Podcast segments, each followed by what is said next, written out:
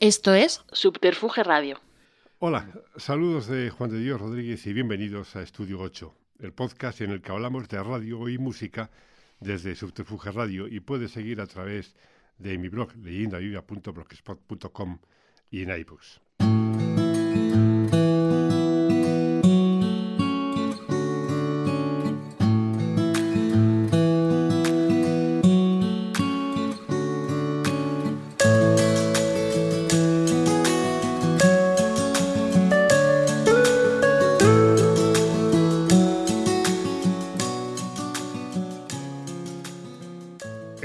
Ocasión he contado y he escrito que en aquellos lejanos tiempos de la FM de Radio Madrid me llegó una carta de un chaval de 17 18 años que quería estudiar periodismo, seducido por la radio y ese chaval desarrolló su carrera finalmente en el medio, pero también en la prensa escrita y en televisión.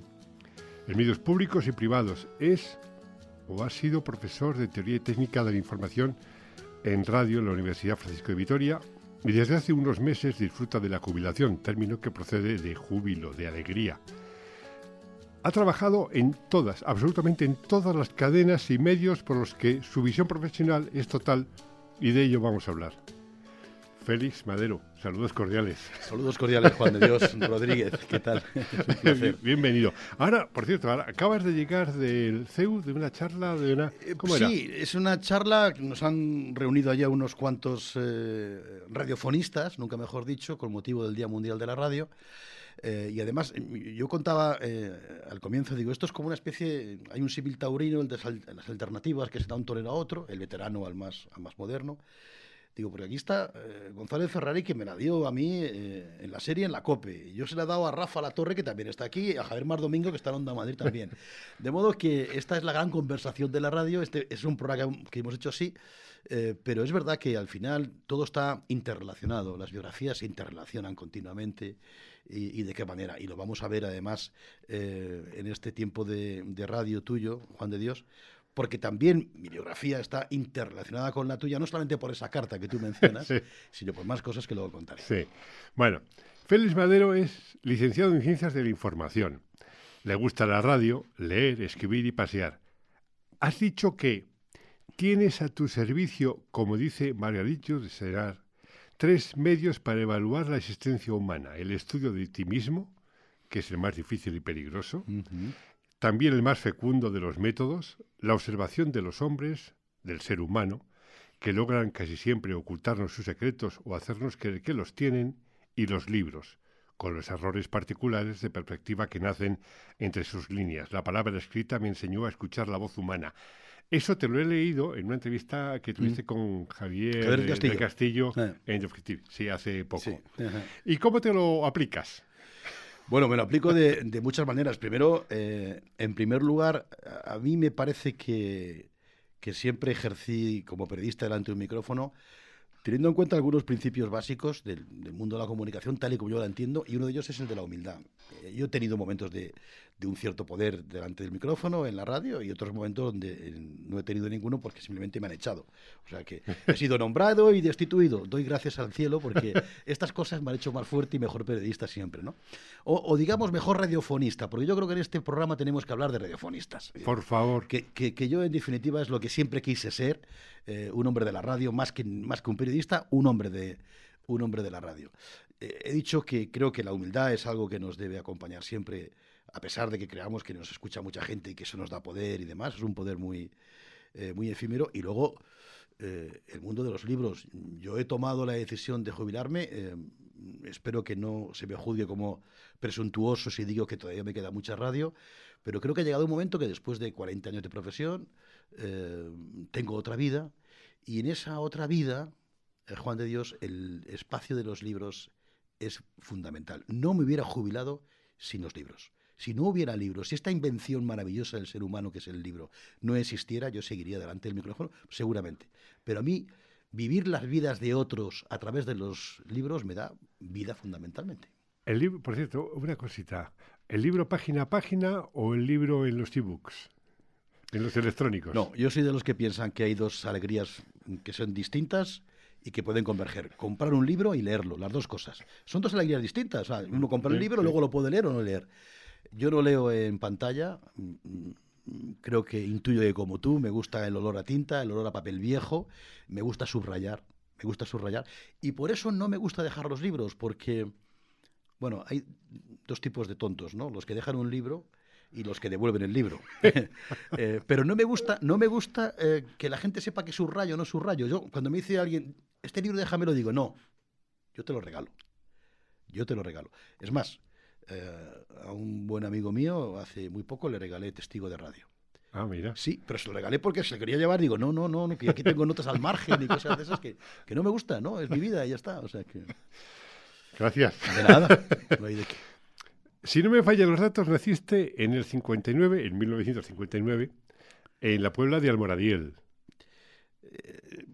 Es un dato, no? que, es un dato que yo no, nunca discuto porque O, o- me, o no, parece bien. cuéntame. no- Pero alguien lo puso en Wikipedia y yo no, Y no. hay- forma de que. Y en es. la Puebla del Moradiel me llevaron mis padres después de nacer en Madrid. Ah, vale. Eh, pero, escucha, cuando me conviene decir que soy de la Puebla del Moradiel, yo soy como los toreros, me conviene, pues lo digo.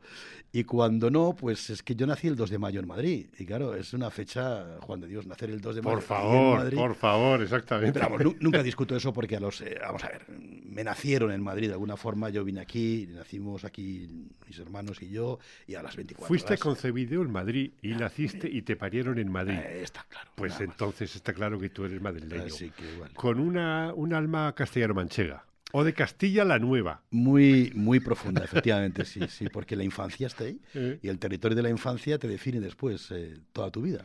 Suelo insistir en los primeros años de nuestros invitados para situar mejor al personaje en la época eh, donde han nacido y cómo descubrieron la radio. Yo te he leído que en tu primera comunión Mm. recibiste un, un transistor Mm. SARP. Cuéntame eso. Bueno, em, A un chaval de 8 años, sí, 9, sí, sí, sí, efectivamente. le llega eso y Sí, entonces el mundo me- le cambia. Me preguntan, me preguntan muchas veces, ¿y cómo nace, eh, cómo nace esta vocación tuya por, por la radio? Yo suelo pensar y suelo creer que la culpa es de mi madre, fundamentalmente. Mi madre, eh, que inoculó en mí eh, el virus de la lectura, eh, siendo un niño, teniendo esa, esa edad y leyendo a Julio Verne y a Salgari, en las tórridas tardes de las, eh, de la- del verano en La Mancha, cuando yo quería salir, mi madre decía, bueno, vas a salir con los amigos, vas a ir a jugar al fútbol, vamos a leer antes. Entonces mi madre me marcaba ah, unas páginas de, pues, de, de Julio Verne, eh, del viaje dentro de la Tierra, por ejemplo, ¿no? Y, y después de leerlas, mi madre me decía, ahora cuéntame qué has leído. Qué bueno. Y, y yo le contaba lo que he leído y me decía, ¿y qué palabras no conoces? Esta, esta y esta. ¿Las has buscado al diccionario? Las he buscado al diccionario. Bueno, yo sigo ya, mm, o sea, para mí desde, desde aquel momento, yo tengo ahora 64 años, eh, yo soy incapaz de pasar página si hay una palabra que no entiendo. Incluso si tengo dudas, creo que la conozco, voy al diccionario. Eh, eso es mi madre. Eh, la- la- la- ¿Qué? ¿Tu madre era profesora? no, no, no, no, mi madre era una mujer intuitiva de muchas cosas. Ajá. Tenía una gran intuición. ¿Cómo Eh, se llamaba? eh, Carmen se llama mi madre. Se, Carmen. se llama. Perdón. Se llamaba mi madre. Ah, se, se llamaba, llamaba. murió hace ya unos años. Eh, tenía mucha intuición y ella pensó, digo, pues este chico que además es monaguillo y que además lo buscan para hacer teatro de vez en cuando y tal, pues, pues debe tener algún don para la comunicación. Yo creo que ahí empecé a desarrollar el músculo ese que tenemos los periodistas eh, de la radio, que es el de la improvisación. Todos los días, eh, pues he leído esto y esto, y la historia va de esto, de esto, de esto, y las palabras que no conozco son estas. Venga, pues a jugar entonces, ¿no? Entonces, en la primera comunión, como tú dices, alguien me regala un transistor de aquellos que, que había entonces, no, pues años, años 67, así una cosa. Eh, no había frecuencia modulada, entonces era una onda media y el transistor venía dentro de una de una funda de cuero. Mm, Se llama. Sé cómo era, La, sí, la- sí. la marca era Sharp Sí. y yo lo que tengo, yo recuerdo dos cosas. La primera es que escuchaba mucho la radio que había en la zona, que era una radio del movimiento, era Sí. la voz de Socuéllamos, era. Que era una radio que se dedicaba a discos dedicados y a Sí. conectar con, con, con la, con Radio Peninsular, creo que pertenecía, ¿no? Era la, la Sí. REN, la CAR y la CES. Y luego escuchaba que para mí eso es una cosa que me pareció luminosa y que dije, yo quiero, yo quiero esto, yo quiero esto. Un programa que hacía en Radio Nacional Carlos Tena para vosotros jóvenes. Qué grande. Y entonces, a mí ese programa mm, mm, levantó en mí una pasión tan grande que no me perdía ninguno. Y claro, a través de Carlos Tena conocí varias cosas. Primero, lo que era un tipo comunicando con una, voz, con una voz esplendorosa. Y en segundo lugar, un- unos, una música que, que- que- yo tenía acceso. Tenía 10 años, o 9 años, o 10 años, 11 años, pero yo tenía además el tradicional cacao aquel maravillado de que me gustaba, pues no lo sé, pues no sé si Fórmula Quinta y los Rolling Stone. Y ya está. Y aquello era un cacao que decías, pero bueno, hasta que vas depurando todo eso a través de conocimientos, de, de tu de tu veteranía y de que vas, vas creciendo, etcétera, ¿no? Pero el espacio que a mí me abre eh, la, la- la- la mente y me dice yo quiero ser esto es Carlos Tena. Un matiz de esas cosas que eh, tenemos similitudes. Eh, cuando te regalan ese aparato de radio, ya había FM. Eh, a lo mejor ese aparato no llevaba eh, la opción de FM, pero es que al mismo tiempo, poco, un par de años antes quizá, en casa entra un aparato transistor con FM y yo ahí empiezo a escuchar... en mono, en mono. Eh, sí, exactamente, el mono. Empiezo a escuchar los 40 principales, que yo pensaba que se escuchase, se hacía solamente los sábados por la tarde. Y me dijo una compañera de Preu, dice, no, no, si es toda la semana, todos los días, digo, anda. Y entonces descubrí la FM. o sea, me parece No. como... y, bueno, tú a través de Carlos Tena, yo, Claro, en este caso a través claro. de Rever y, y Ya, Olimpia Torres, ¿no? Y ese chico que es deslumbrado por la radio, resulta que yo veo que has hecho sociología, te- en casa te quisieron mandar a registro de la propiedad, eh, políticas. A ver, eh, eh, ese, ese cacao mental que tenías con la música se produce también a la hora, Bueno. a la hora de elegir la carrera definitiva. Eh, Sucede que, sucede que, mm, nosotros somos cuatro hermanos, éramos cuatro hermanos, ahora somos tres. Y, eh, mi padre murió, era, era farmacéutico, y mi padre murió muy joven, y tan joven que, que mi madre estaba embarazada de, la- de la- de mi hermana más pequeña, ¿no? De modo que yo tengo siete meses cuando mi padre muere. de alguna forma estuvimos siempre muy tutelados por la familia de mi padre, que eran notarios, registradores, jueces, algún, también había algún farmacéutico, mi, mi tío Gregorio. Y cuando yo hice eh, COU y la selectividad, mi madre me dijo, oye, mira, Félix, ¿por qué no vas a ver al tío Venancio? Dile que has aprobado la selectividad y ya eres universitario, ¿no? Que le va a gustar y demás, ¿no? Yo fui a ver a mi tío Venancio, que era decano del colegio de registradores, ¿no? Y me dijo mi tío, ¿qué quieres, eh, ¿qué quieres estudiar? Y, y le dije, periodismo. dice, ¿cómo? Digo, ciencias de la información. Dice, ¿cómo? Eh, entonces, no, mira, Félix, vamos a hacer una cosa. Tú estudias Derecho, que ya escribirás en los periódicos. Digo, no, si es que yo no quiero escribir en los periódicos, es que yo quiero trabajar en la radio. Dice, ¿cómo? Pero ya le parecía peor, o sea, porque al, al periodismo escrito le daba una cierta reputación, ¿no? Entonces fue tal el disgusto, él llamó a mi madre, y que no haga eso, que se equivoca, y además siendo sus tíos todos, gente colocada y tal en el mundo del derecho. Fue tal la bronca que tuvimos que, que acepté eh, una- un consejo de mi madre y me dijo, mira, pues habrá que dar un poco de gusto a los tíos, ¿no? Y entonces me matriculé en la Facultad de Ciencias de la Información y por libre me matriculé en Ciencias Políticas y Sociología. Eh, hice las dos carreras al, al mismo tiempo, con la suerte de que si tengo algún, como dicen los más cursis, un cierto background cultural, se lo debo más a la Facultad de Políticas que a la Facultad de Información. Esta es, esta es la verdad. Bueno, no me arrepentí ni mucho menos, mis tíos me dejaron en paz y luego con el tiempo, cuando vieron que no me fue mal en esto de la radio, pues se muy orgullosos de escuchar su apellido por la radio, vaya. ¿Eh? Además de haber sido director de informativos, y ahora desarrollamos ese, ese ámbito, esa zona, ese recorrido profesional tuyo, director de informativos en Castilla-La Mancha, la cadena SER, Radio Cadena, Radio Nacional. Vamos a ver, cuando llegas a la radio, ¿cómo se, se- esa- ¿a qué medio llegas? ¿Cómo se produce esa entrada de Félix Madero en el medio? Pues mira, yo estoy en segundo, tengo un profesor de narrativa radiofónica eh, que se llamaba Aníbal Arias, que Aníbal Arias además era director de programas religiosos de Radio Nacional de España. Toma. ¿eh? Y yo- Ubiquemos a la audiencia, estamos hablando del comienzo de los años Se- 70, sí, 77, Ahí, sí, 78. a mitad de sí, los, sí. finales de los 70. Efectivamente. Y entonces yo le digo, mire, profesor, yo querría dedicarme a esto de la radio y usted me podría... y dice, vamos a hacer una cosa, voy a hablar, voy a hablar con, con alguien que, que te pueda echar una, una mano y a ver si es posible que, que puedas ir por allí. Y entonces, bueno, pues efectivamente me dijo, mira, eh, hay una persona que tiene un programa que se llama Debate Europa. Entonces estaba explicando a los españoles la radio pública que era Europa. Claro, se llama Lala Azcona. Y me ha dicho que puedes ir por allí cuando quieras. Me fui a Radio Nacional, a la Parada del Rey, pregunté por Lala Azcona, un jovencísimo Lala Azcona. Eh, y me dijo, mira, ya sabes cómo va esto, pero vas a hacer fotocopias, vas a escribir alguna cosita y tal. Y bueno, pues ese fue mi, mi primer contacto con, con la radio, en Radio Nacional, con Lala Azcona. Después, déjame que me extiendan esto un poquito porque creo que es importante. Después eh, mm, tuve la posibilidad a través de un amigo, dice, mira, ¿por qué no te vienes a ver programas a, como tú eres toledano y tal, a Radio Toledo, que está en la cadena SER, asociada, era de la familia Rato, era De- de la, sí, de de la la cadena rueda de Rato, emisora Rato. Rueda de emisora Rato. Y vete para allá y bueno, yo me fui allí. Yo ya me conformaba con ver, con ver, ni siquiera por hablar, o sea, con ver. Aquello de las prácticas es una cosa absolutamente muy complicada, muy difícil para mí.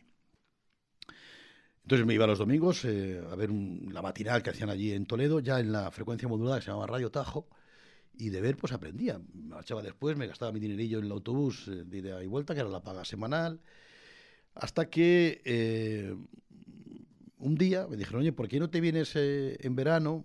Vamos a elegir unos cuantos becarios y tal, y hacemos unas pruebas y no sé qué. Bueno, pues nada, pues yo voy por allí. Y me dejaron entrar a un estudio de radio, pues era un domingo por la mañana ya. Entra ahí, eh, haz lo que quieras, eh, un rebos y tal. Eh, todavía no habían empezado las prácticas, ¿no? Y yo, era la primera vez que me ponía delante del micrófono y digo, ¿qué hago aquí? Y entonces, entonces lo que hice fue de Juan de Dios Rodríguez. Y me puse a hacer una introducción de eh, Superventas LP es tuya. Como No te me- escuchaba todas las noches, No me digas. eh, había un disco de Neil Diamond que tú utilizabas para empezar el, el programa. Yo utilicé ese disco y de alguna forma yo creo que prácticamente hice... Era el álbum. Exactamente, exactamente, efectivamente. Exactamente hice la introducción que tú hacías, solo que eh, al final yo dije, "Ay, esto no, no me ha salido bien, esto no, no, nah, yo lo dejé. Entonces rebobiné la cinta y la dejé. When the night returns just like a friend. When the evening comes to set me free. When the quiet hours that wait beyond Tanta suerte que llegó al día siguiente, creo un lunes, un locutor de la radio y entonces cogió, como las cintas además eh, se grababa encima de ellas y tal, cogió esa cinta, le empieza a tal, el rebo, la coloca, no sé, y empieza a escuchar una sintonía, sigue es- escuchando, sigue escuchando, me escucha a mí, dice, oye, ¿qui- qui- ¿quién es este chaval que está aquí?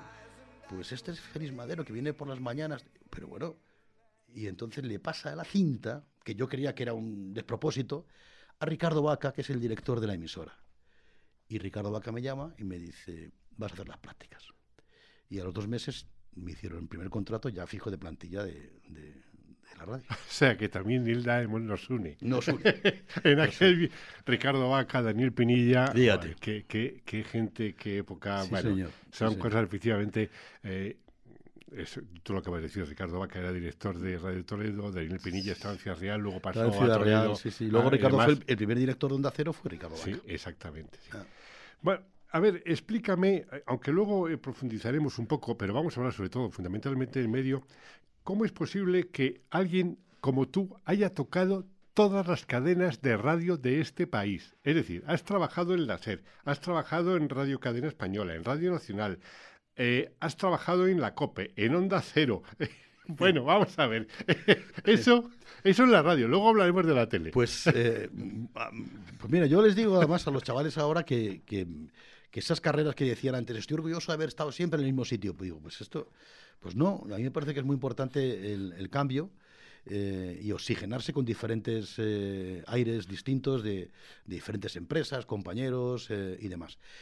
A ver, a mí creo que te lo decía en el anterior programa de Daniel Gabela, a mí la, la- la profesión me ha llevado a veces a puestos directivos en contra de mis intereses y en contra de mi voluntad, pero no me ha quedado más remedio. O sea, Eh, yo era un periodista mm, reconocido y reconocible en Castilla-La Mancha, eh, con mucha audiencia y algún prestigio en, el tiempo aquel donde las autonomías estaban naciendo y todo era ilusión y demás, cuando me dicen, oye, mira que, que te llama Jordi García Candao, que quiere que seas director de Radio Cadena en Castilla-La Mancha bueno, pues entonces eh, dejo lo que es la rato y por defecto lo que es la cadena SER, asociada a la, a, la cadena, y me voy a Radio Cadena como director de, de, Radio Cadena. Yo tenía 25 años y además me encontré una Radio Cadena que es absolutamente, absolutamente, bueno, como en los tiempos, ¿no? Es una cadena azul, por no decir que claramente fascista, en el sentido de que, de que los orígenes de muchos de los directores y trabajadores en aquel momento era la falange porque era la radio del movimiento. Yo me encuentro eso y además lo que me dice, oye, Félix, eh, entre los objetivos que tienes es cambiar eh, a los directores. Yo tenía 25 años, ¿eh? o sea que... Y, claro que, maduré. Tuve que madurar muchísimo porque me encontraba con gente que podía ser mi padre. No te que, quedaba más remedio. decía, oye, mira, no.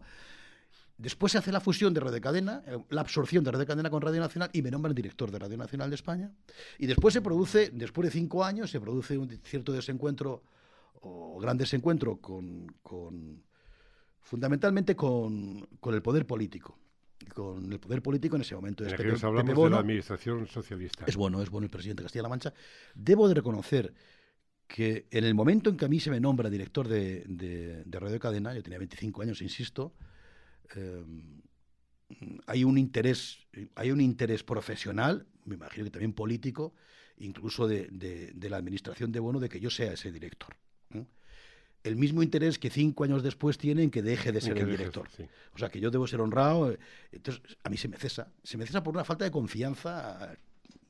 Lo que sucede en los medios públicos a nivel político. Sí, hay un momento en el que en el que el poder político quiere algo que yo no estoy dispuesto a dar. Bueno, la falta de confianza también se produce en los medios privados. ¿eh?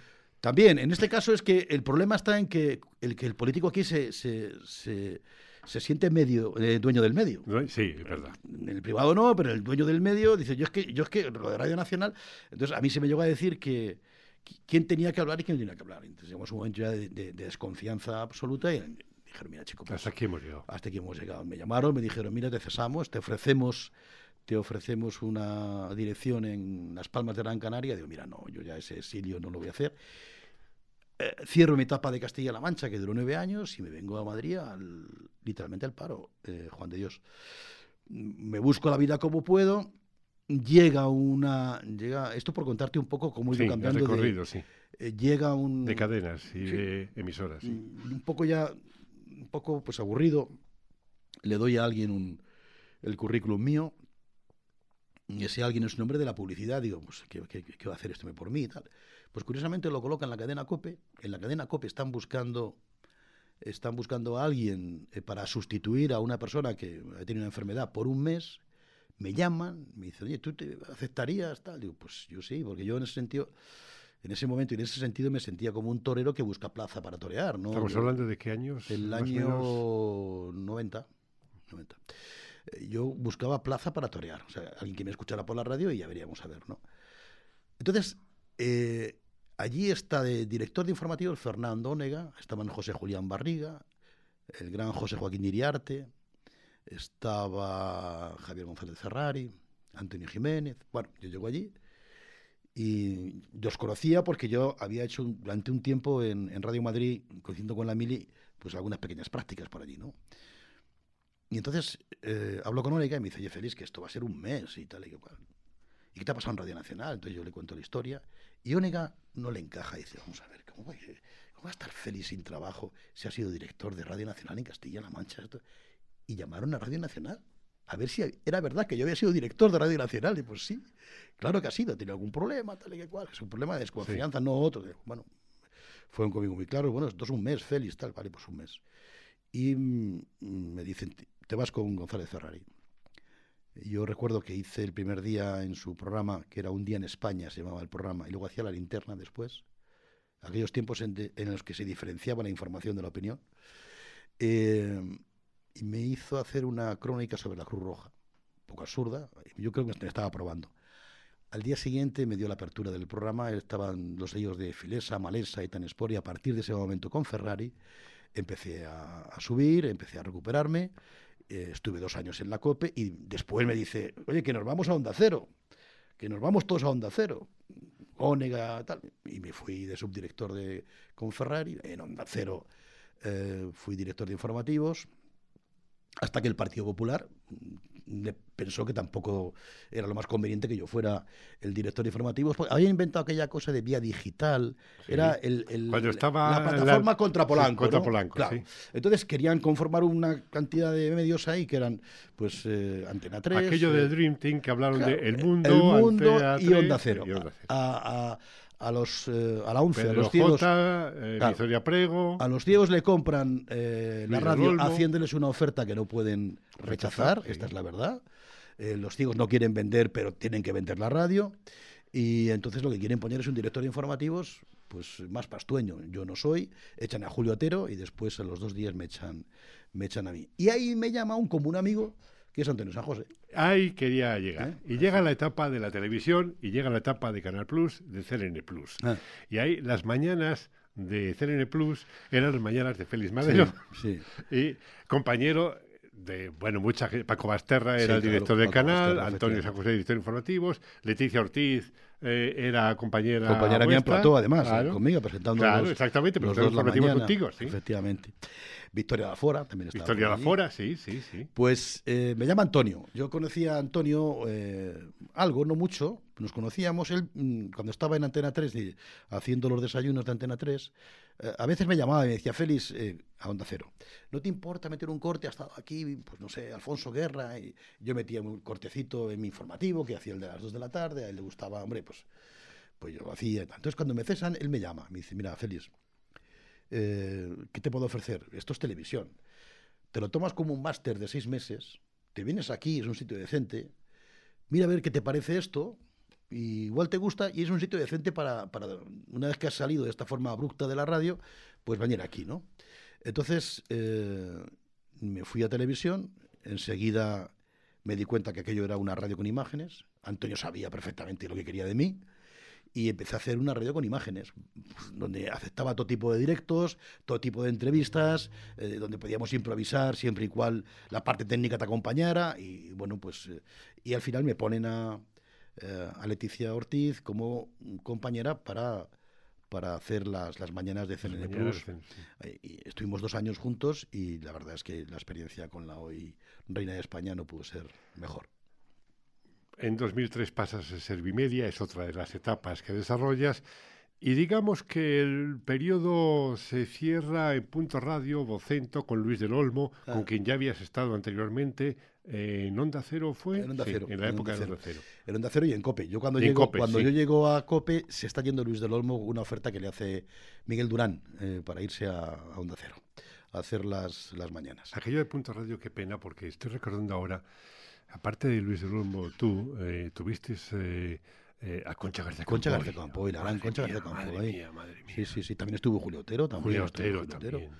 Sí, sí. La Qué, qué es pena que- que... aquello no cuajara. ¿verdad? Pues eh, aquello fue una pena tremenda, tremenda. Yo creo que a Vocento le faltó ambición, le faltó ambición. Le faltó además también un cierto conocimiento de lo que es la empresa radiofónica, también. Pero tú crees, estando Luis del Olmo, Sí, que siempre sí. ha sido parte de comunicador, gestor radiofónico. Sí, yo creo, sí, no- pero no siempre los intereses de Luis del Olmo coincidían con los de Vocento, Ya. ni tampoco coincidieron con los de la ONCE. Es verdad. ni tampoco con los de la COPE. COPE, sí. Claro, es que eh, aquellos monstruos de la comunicación, como es el caso de Luis del Olmo, digamos que era una empresa dentro de otra empresa. O sea, que esto, esto es así. Pero bueno, la, la cuestión es que a mí me llama Luis, me dice, Luis, mira, yo me voy a marchar a, me voy a Punto Radio, es un nuevo, nuevo proyecto, porque yo era director general de Serie y Media. Eh, Luis del Olmo tenía aquí, en el esquinazo de esta calle, Almirante, ¿eh? tenía, tenía su radio Cibeles, Sí. y me dice, ¿por qué no me haces la revista de prensa? Porque eh, Fernando Onega no quiere venirse, se va a quedar en Onda Cero. ¿Me la haces? Digo, yo encantado de la vida de hacer un poco de radio. Y me levantaba a las 5 de la mañana, leía los periódicos y desde aquí hacíamos una revista de prensa fabulosa, a él le encantaba y demás. Durante un año estuve haciendo la lista de prensa. El madrugón no me costaba nada porque yo volvía a la radio de alguna manera. Cuando me dice, oye, mira, queremos hacer un programa de noche. Noche informativo, con una tertulia potente. ¿Te animas? Y me lo pensé y le dije a los, a los de la 11, por- la serie media es de la 11, me pasa esto, yo quiero volver a la radio.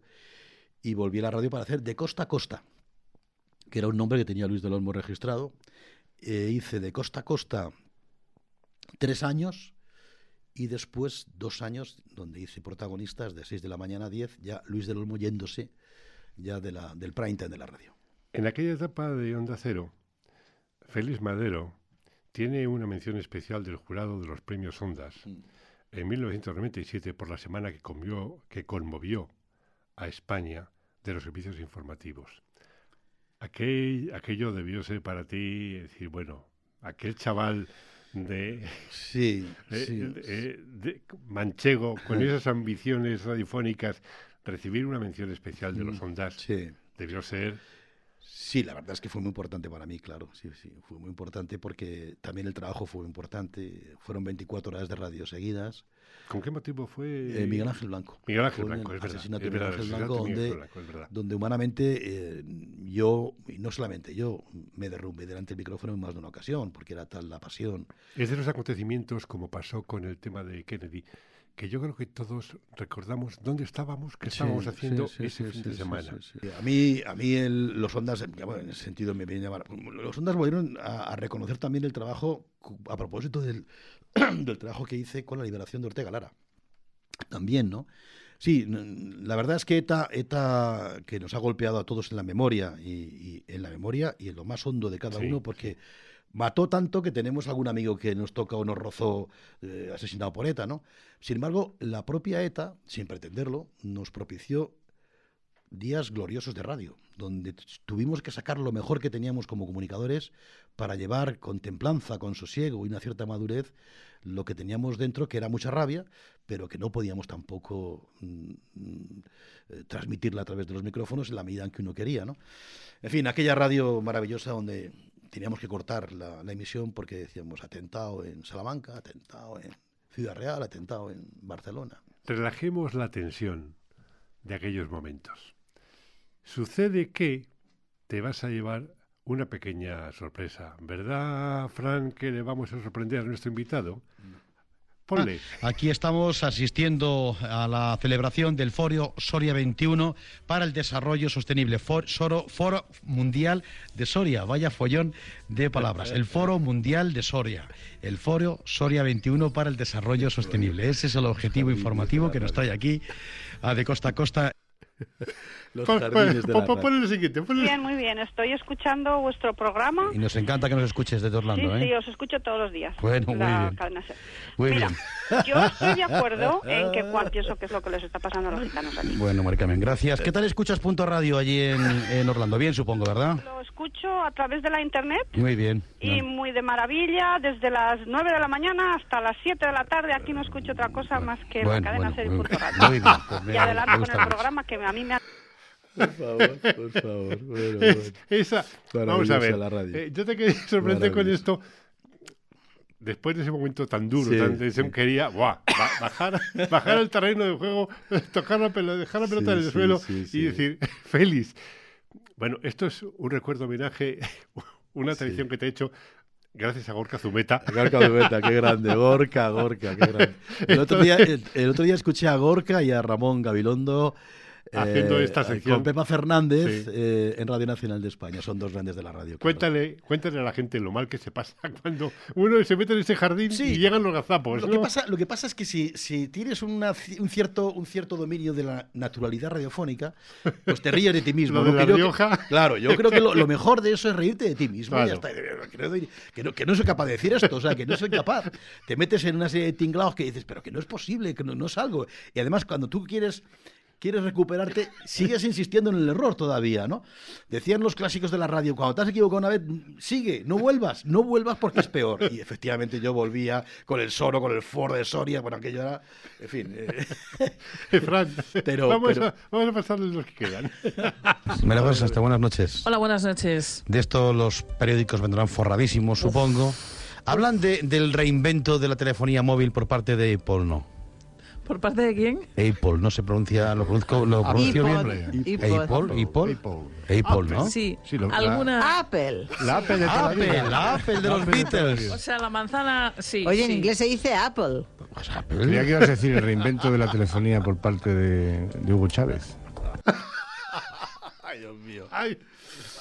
Suéltale el otro. ¿Cómo es español o castellano? Nos llama, igual, no nos da llama desde un camión Daniel que va conduciendo su camión a la altura de Guadarrama. Daniel, buenas noches. Buenas noches. ¿Qué tal por la zona? Que esa- eh, que yo no soy Daniel. Perdón, Daniel, no te oigo bien. No soy Daniel. Daniel, adelante, Daniel, sí, sí. Que no soy, no soy Daniel. Bueno, ¿cuál es su nombre, por favor? Kenny. Venga, pues adelante, por favor. Su opinión. Bueno, pues no, no, algún problema tenemos con la comunicación. Me han pasado a un, a un oyente que de nombre Daniel y que estaba conduciendo su camión a la altura de, de Guadarrama. ¿no? Habrá visto una patrulla de la Guardia Civil cerca. Bueno, hay una anécdota muy conocida en el mundo de la radio también a propósito de un, de un conductor de un camión, pero no quisiera que fuera que fuera la misma ni mucho menos. Edurne, tre- Daniel, buenas noches. Ah, buen día. Da- Oiga, Daniel, que- Dani- que Daniel, no, que bueno, no soy Daniel. ¿no? bueno, pues algún problema tenemos. O sea, lamentablemente no sé qué es lo que está pasando, pero Bueno, algún bueno, problema bueno, ahí, ahí estoy 30 más segundos. decidido por la Gracias. producción. Ahí yo no, yo- Gracias, Fran. bueno, son, quería, eh, son esos momentos, son, eh, pues eso, que te ríes. Es que yo creo que te ríes hasta cuando ha pasado el programa.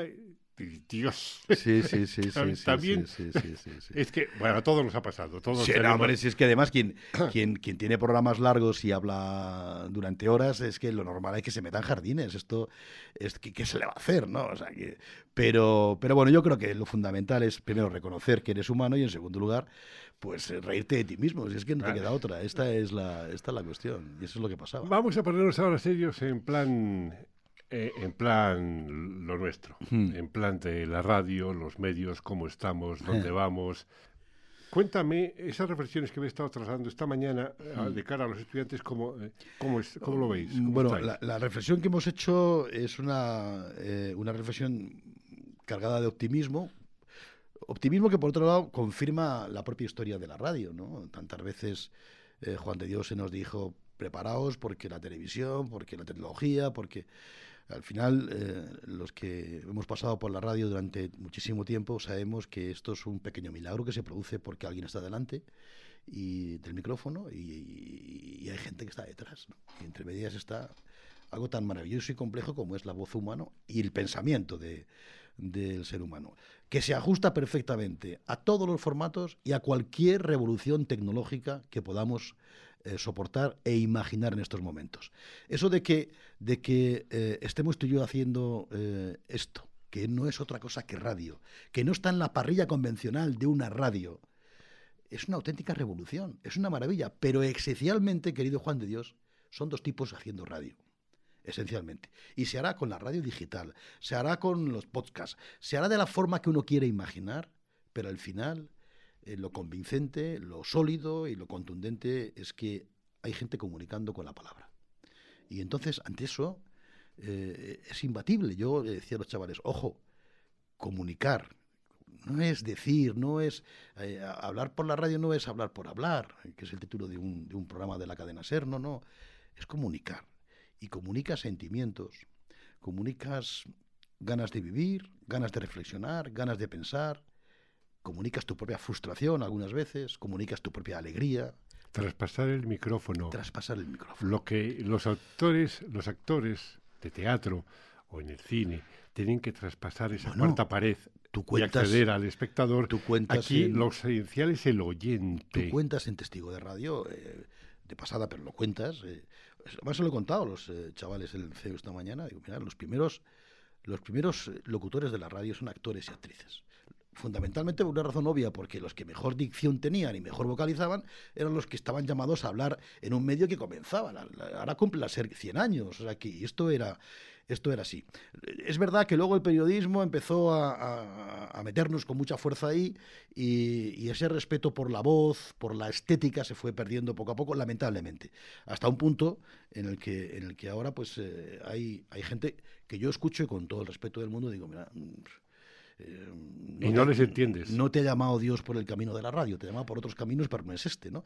Y suelo decirle muchas veces a los chavales jóvenes, digo, mirad, mi experiencia es que con una voz educada, matizada, eh, con una capacidad eh, normal para la improvisación, una noticia que no es la gran noticia, parece un scoop informativo, y una gran noticia maltratada desde el punto de vista de la estética radiofónica es un desastre.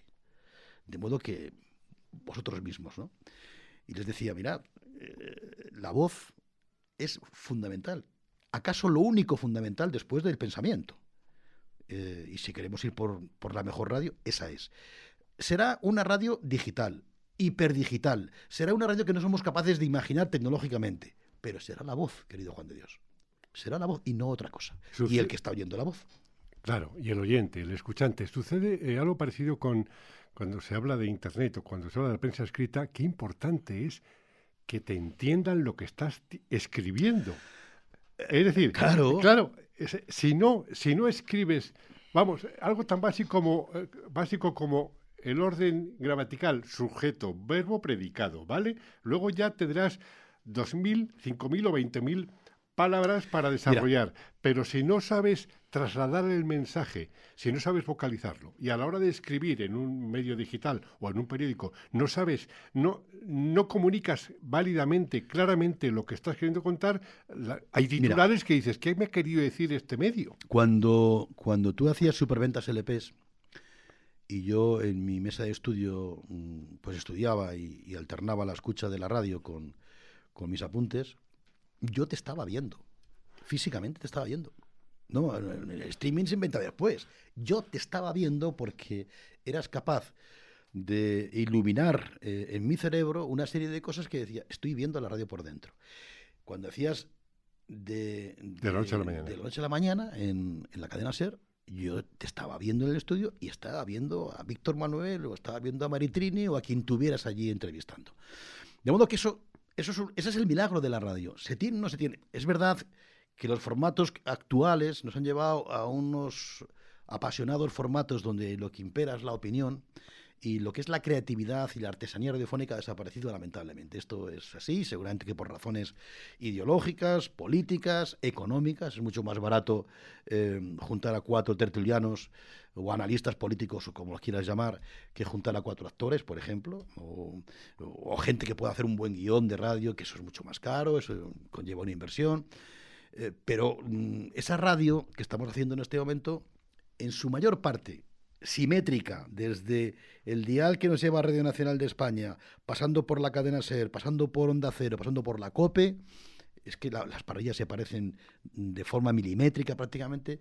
Es una radio que no inventa casi nada, que no arriesga casi nada y que provoca pocas imaginaciones dentro del cerebro del oyente. Ese es eh, uno de los grandes problemas. El otro día, tú lo comentabas antes, hab- hablando con Daniel Gabela, él decía que ese tipo de radio hay que fumigarla, hay que exterminarla. Ya está bien de tanto, bueno, tantos tertulianos, tantos analistas que te describen todo y además se recorren casi todos los medios los mismos, explicando lo mismo y como decía Daniel, ¿y qué me cuenta usted ahora? ¿Y qué me cuenta ahora? eh, Claro, efectivamente. entonces llega un momento que efectivamente esa radio eh, había que fumigarla, pero hablando del futuro, de a dónde podemos llegar, o los planos inminentes, inminentes de algo que nos, no vemos todavía, se me ocurre que es que también el medio ha tenido referentes. El medio ha tenido en la música Ángel Álvarez, Joaquín Luqui, Mm, eh, mm, mm. en fin, una serie de nombres, Carlos Tena. En la radio de comunicación ha habido, hay nombres como Luis del Olmo, Iñaki Gabilondo, Manuel Martín Ferrán, José María García, eh, Sardá, cuando descubrió las tardes, Pepe Domingo en el mundo del deporte, también de la música, Paco González. Bueno, ahora nos encontramos con que no hay referentes. Queda Paco González. Pepe Domingo se nos fue. Luis del se ha retirado. Iñaki se ha retirado. Eh, no hay referentes que a los que diga, este es un ejemplo, y no me valen los nombres que están actuando actualmente, quitando, si quieres, incluso Carlos Herrera, porque está todo tan mediatizado ideológicamente que cuando escuchas ya un patrón, una emisora, ya está escuchando una ideología, no está escuchando un contenido programático que te pueda enamorar del medio, ¿no? Hmm. Eh, Sí, yo es muy gordo lo que soltado no, el no, pero, pero la culpa, no, no, ¿no? claro, es que cuando tú a la radio lo que le das es eh, ideología, la radio encaja la ideología de una forma bastante eh, negativa y eso el oyente además eh, participa de eso, de tal forma que hemos llegado, hemos llegado, éramos conscientes de que los medios impresos, los periódicos, tienen todos una línea editorial Claro. muy respetable y además eso es lo que tienen que tener. Pero pensábamos que la radio tenía eh, otra alma distinta, de tal forma que uno podía ser oyente de la COPE y escuchar la cadena SER sin que le molestara escuchar la cadena SER. Bueno, eso ya no ocurre lamentablemente. Y eso la culpa es de la ideología y de la conformación de las propias empresas radiofónicas, que muchas de ellas, querido Juan de Dios y oyentes, tienen en su origen un impulso político. Entonces, si el origen de, la creación de una radio es un impulso político, ¿qué esperas que haya después en esa radio? Pues un impulso político recientemente y fielmente ejecutado, esa es la verdad. Entonces, esta obsesión por la opinión, esta obsesión por el mensaje político que es, que es impropia de muchas radios en Europa, esto es muy, muy español esta, esta, el arrinconamiento de la radio más creativa, de la radio musical, de la radio que pretende eh, hacer del oyente a alguien cercano, que te está viendo, que te está escuchando. Efectivamente, eh, esta, esta, esta no apuesta por la radio que abre la imaginación de las personas con una voz de madrugada.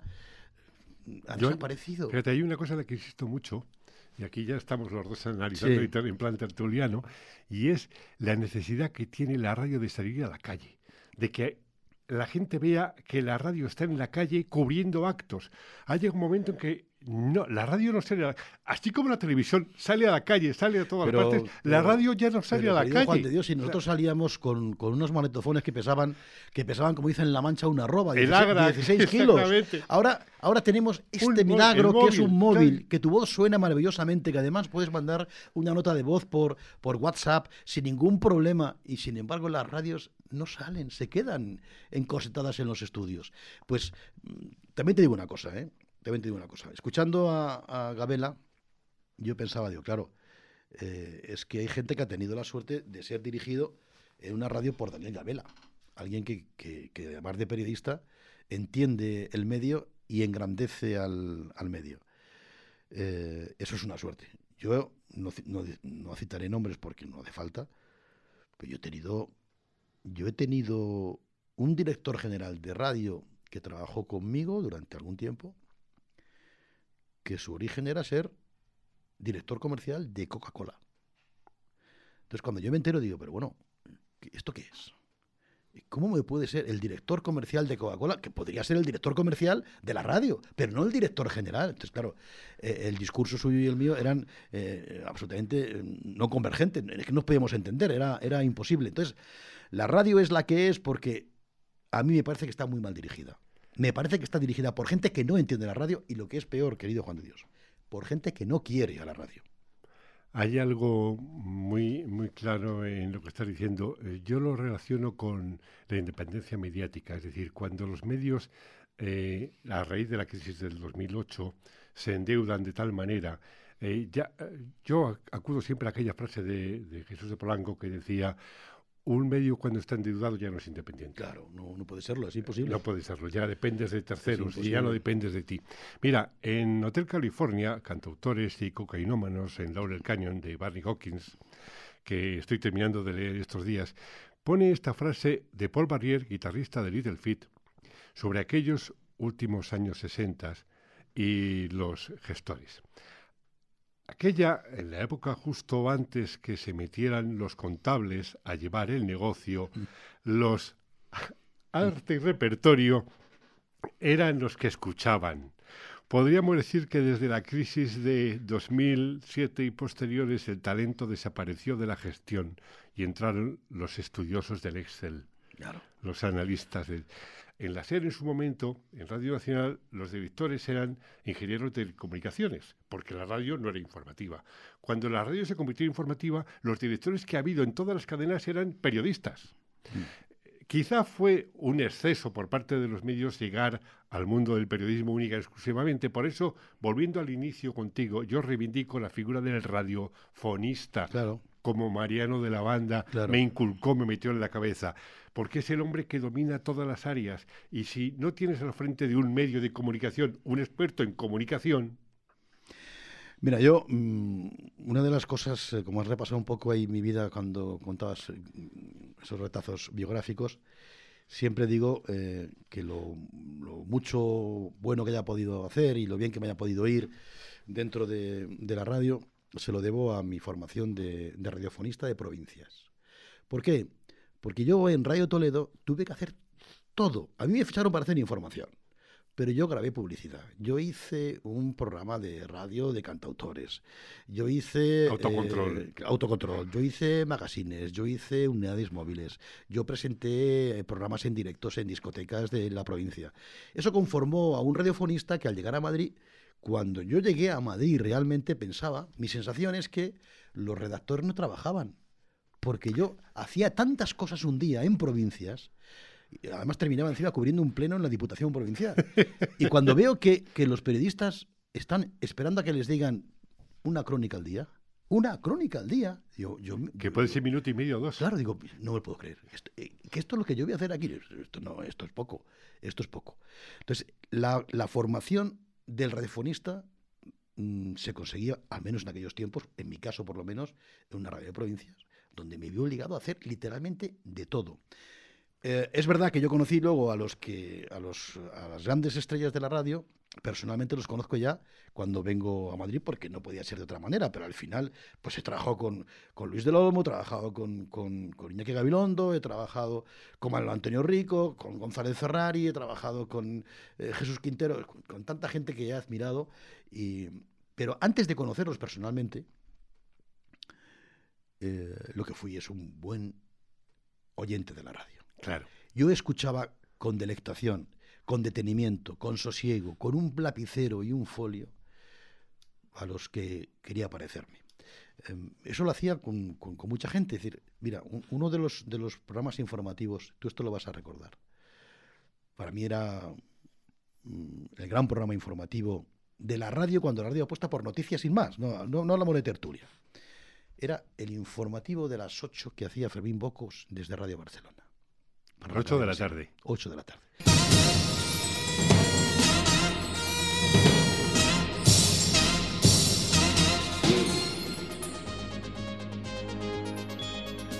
Había una sintonía que era Vangelis, Sí. Pulstar, creo que recordar que es la canción. Ya, la, la propia sintonía ya te, ya te decía, a base era, era transición, eh, ruido de sables por todos sitios, que si golpe, no golpe, que si la extrema derecha, que, bueno, atentados, etcétera. Aquella puesta en escena de Fermín Bocos a mí me impactó. Luego conocí a Fermín y somos amigos además. Pero siempre le digo, Fermín, no sabes la universidad que fuiste para mí escuchando todos los días a partir de las 8 de la tarde el informativo de las 8 de la tarde. Y ese Fermín Bocos. O sea, si hubiera una forma de, de clonar lo mejor de Bocos, lo mejor de Luis del Olmo y de Iñaki, Ay, a mí me parecería que ese sería Ay, el hombre perfecto de la Sí. radio. Ay, amigo. A, a la hora de comunicar, pero como hemos comentado en alguna ot- otra ocasión, en algún otro estudio 8, en algún otro podcast, la importancia es la del oyente, efectivamente. El comunicador es esencial, es fundamental, porque si a este lado del micrófono no hay nadie que diga algo, al otro lado ya no va a haber un oyente. Pero el oyente es realmente ese alma que produce la magia de traspasar el micrófono. Y eso sucede y yo no sé efectivamente, como hablábamos hace un momento, cuál será el futuro, con- cuál será la for- el formato, la, la fórmula del futuro o el medio con el que nos comuniquemos.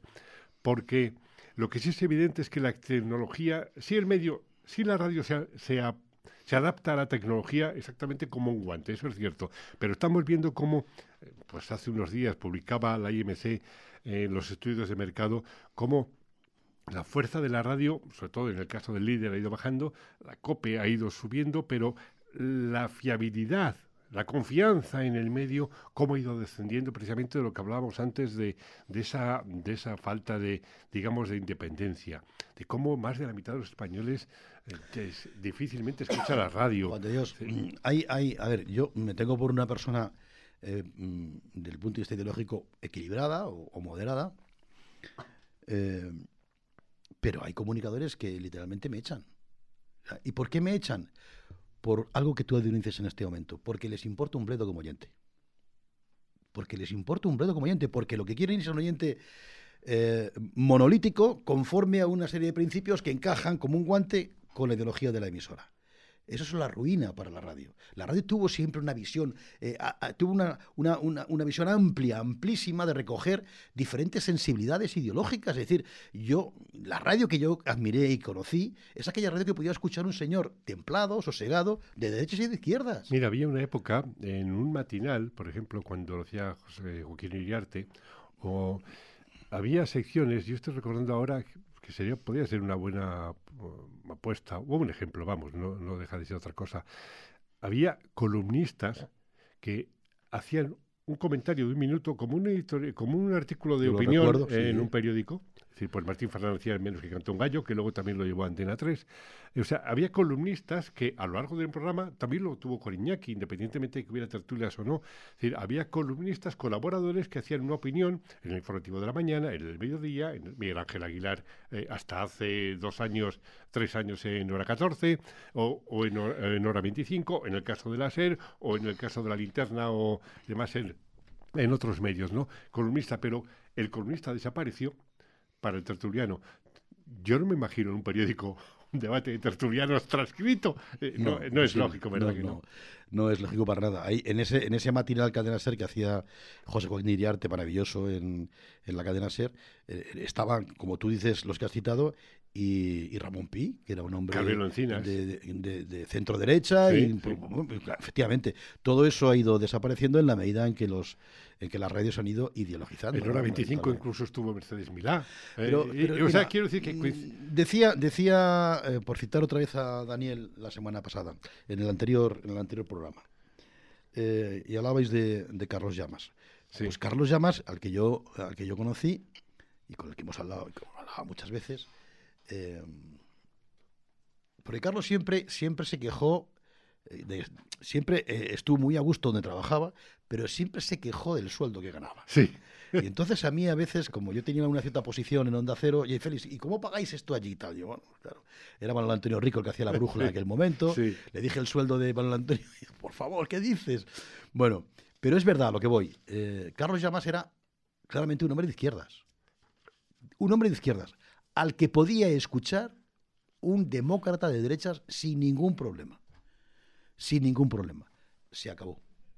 Se acabó en la SER, en la COPE y en otras radios. Se acabó. Se acabó. Yo, yo he asistido, por el cargo que tuve durante 12 años en la SER, como director de comunicación, a las reuniones de la tarde, de la papela de la 25 o la de las mañanas, de la 14, y ver, por ejemplo, por la tarde a Carlos Llamas, cómo le intentaban vender una noticia. Y si él no la veía, le tenías que convencer. Y si no le convencías, no iba. No iba. Claro. Eh, me- le daba igual el concepto ideológico, el partido que fuera, no, no. Y como decía Daniel el otro día, efectivamente, no ha conocido a alguien más de izquierdas que Carlos Llamas. Ahora, ante el micrófono, ah, amigo, ahí no hay ideología. No, independencia. Ahí hay criterio. independencia. Criterio, hay independencia, criterio, claro. hay independencia, hay dato, hay dato. Y eso, en fin, Hay dato y no hay relato. ¿eh? Exactamente. Influye tanto el... Por cierto, para ir terminando, yo quiero hacer una pequeña reflexión contigo sobre el futuro de la radio de cara al oyente y la, edad. Yo recuerdo que cuando José Ramón de la Morena empezó a emerger por la noche y llegó a batir, le costó cinco años, a José María García, uno de los temas básicos era el lenguaje. Es decir, García tenía un lenguaje que había establecido a final de los 70 hasta que se lo dejó, X determinado el suyo, el propio. José Ramón de la Morena rebajó el lenguaje la al nivel de la juventud, de los chavales de 20, 25, la gente de 30 años, los adolescentes. Había campañas de publicidad que iba por, por la FM. El lenguaje de Carrusel Deportivo de Paco González Barón Lama era en la misma línea y se ha ido manteniendo. Y aquello rebajó mucho el nivel de la audiencia en la radio. Hoy en día, eh, salvo el caso de la COPE, en el caso de tiempo de juego de la COPE, el lenguaje radiofónico de los comunicadores no es actual. No, no, no, no es actual. No, no empatiza con la juventud. Por ejemplo, cuando se habla de No cómo se incorpora la juventud, antes, antes entraba la gente por la FM, los cadenas los 40 principales, llegaba a la convencional a base de la edad según iban creciendo. Hoy en día ya no llegan. No, yo creo que la- lo que llamamos radio convencional, que no sé si es la mejor etiqueta Bueno, generalista. generalista, yo creo que no tiene presente para nada la gente joven, o sea, para nada. Pero por el lenguaje, por ejemplo, es, uno, por ejemplo, es un ejemplo Me parece lenguaje. que, lo, lo más cercano al lenguaje de, de la gente joven hoy puede que esté en el equipo de deportes de la, de la COPE. Lo más cercano. Yo lo he visto por mis hijos que han ido creciendo radiofónicamente, eh, muy lejos ya de los del Star System de la radio, de los Iñakis, de Luis y demás, y han estado siempre eh, en la SER cuando Pero, estaba. Fíjate, eh, Paco y Manolo ya no tienen 30 años. no, claro que no, claro que no. Ya no, Claro es que que, no, claro que no. No lo sé, yo tengo ahí algunas, eh, porque también eh, eh, hay algunos... Dani Garrido, o sea, También hay algunos, algunos eh, ejemplos en este momento en la radio, querido Juan de Dios, que están, por querer ser el lenguaje de la calle, lo que hay es un cierto mm, lenguaje macarrónico dentro de, de- Sí. de la radio. Vulgar, ¿no? vulgar. Y, y la vulgaridad es una cosa que tampoco encaja con la radio en, en absoluto. Yo tenía un profesor en, en la facultad que me decía, procura siempre que cuando eres por la radio entienda el doctor y el pastor. Y en caso de duda, el pastor. Porque hay más pastores que doctores en aquellos tiempos. Y sigue habiendo más pastores que doctores todavía en, España. Eso, eh, al que está delante de un micrófono, si todo va eh, en lo que tú dices antes, si, si es que es imposible hacer un producto radiofónico si no piensas en el oyente. Si no piensas en el oyente, lo primero, antes de decir qué pensará el jefe del programa, qué pensarán, esto es muy bonito, esto es muy elitista, esto queda muy bien, pero luego no te entienden, querido amigo, eso no es la radio, eso es otra cosa distinta, ¿no? Que tiene que ver más con una cierta masturbación radiofónica que, que con el producto en sí Sí, con el mismo. producto, sí. Hablando, terminamos. Hablando de las audiencias, hubo una época, hubo unas épocas, los fenómenos se producían con Luis del Olmo, con José María García, en que la audiencia seguía a la estrella, al, Mm. al comunicador. El último referente de eso, el último flautista de Hamelin, es Carlos Herrera. Se llevaba también la audiencia de uno para otro y ya no queda nadie. No, ya no sé, no, y de hecho los Ya nadie sigue ya a los que vi- no, comunicadores, no, ni a los medios. No, ni a los medios. Eh, el, el último ejemplo es eh, Carlos Herrera. Es verdad que Carlos Herrera como comunicador es- tiene una imagen muy potente porque lo ha ido haciendo desde muchísimo tiempo, desde todas las radios, como dices tú, desde la SER, pero luego ha sido un hombre que ha presentado hasta COPE. Radio Nacional, Radio Telediarios, sí, sí. entonces tiene una imagen eh, fuerte, fortísima. Pero también tengo que decirte que la, audiencia se va con Carlos porque lo que Carlos ya arrastra últimamente es una audiencia muy ideologizada, querido Juan de Dios. Ya no está buscando tanto, tanto radiofonista, sino alguien que le dé eh, la razón y conforme su ideología cada vez que pone la radio a las 8 de la mañana. ¿Qué, qué pasa? Que eso te puede acompañar por la ideología, pero no por otros productos. De hecho, por ejemplo, cuando De la Morena deja la serie y se va a Onda Cero, lo que se pega de La Morena es un tortazo. Mm, Claro. Claro, porque no es un producto ideológico, es otra cosa distinta. El hoy de Félix Madero es Moraira, es Alicante, Moraira, es son sus libros, Sí. son sus paseos. eh, bueno, ¿cómo es ese hoy de, de Félix Madero Pues no que, ha, que ha visitado Estudio 8? A ver, eh, no sé si te voy a defraudar si digo que me levanto muy temprano eh, y lo que escucho es la radio, pero escucho radio clásica, querido Juan de Dios. Escucho radio clásica. No tengo muchas ganas de, seguir el relato, nunca mejor dicho, de una radio que no da datos y que da mucho relato, cuyos protagonistas no me interesan nada. Cuando digo nada, son protagonistas de un lado y de otro. Es más, eh, yo he decidido decir hasta aquí.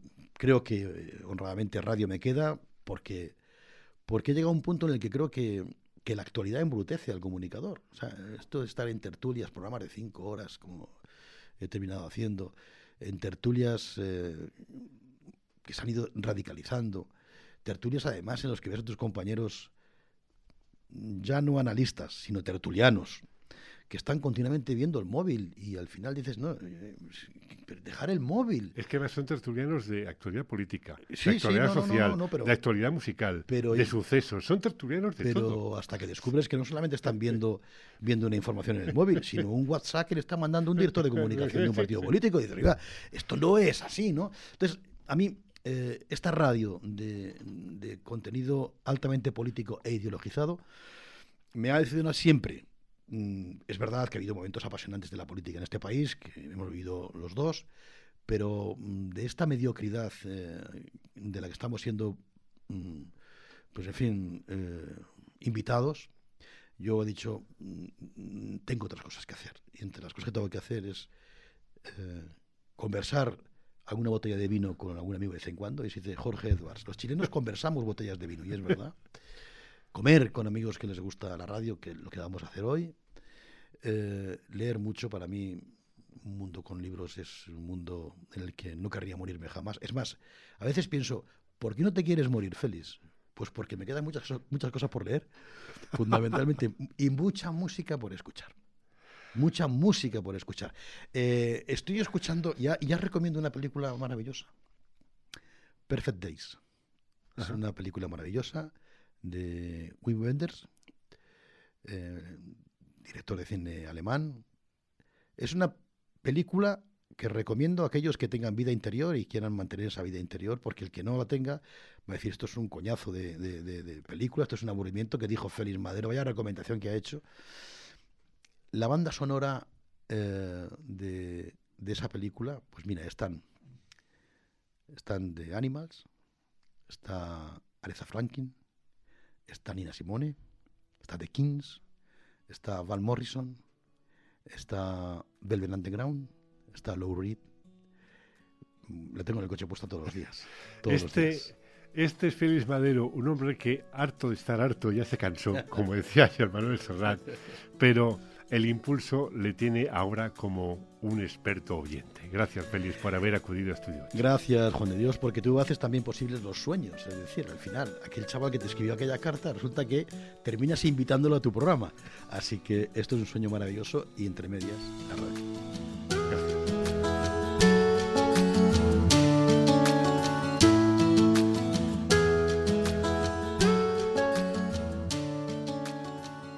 Pues este, y así es, Félix Madero, aquel muchacho que soñaba con la radio y el medio, y este le hizo vivir de aquel sueño, recorriendo todas las cadenas públicas, privadas, emisoras locales y la televisión. Ejemplo de auténtico radiofonista. Hasta aquí este nuevo episodio de Estudio 8 en Subterfuge Radio que puedes escuchar en iVoox y el resto de plataformas del podcasting y en mi blog leyendaviva.blogspot.com. Hasta pronto. Nos oímos.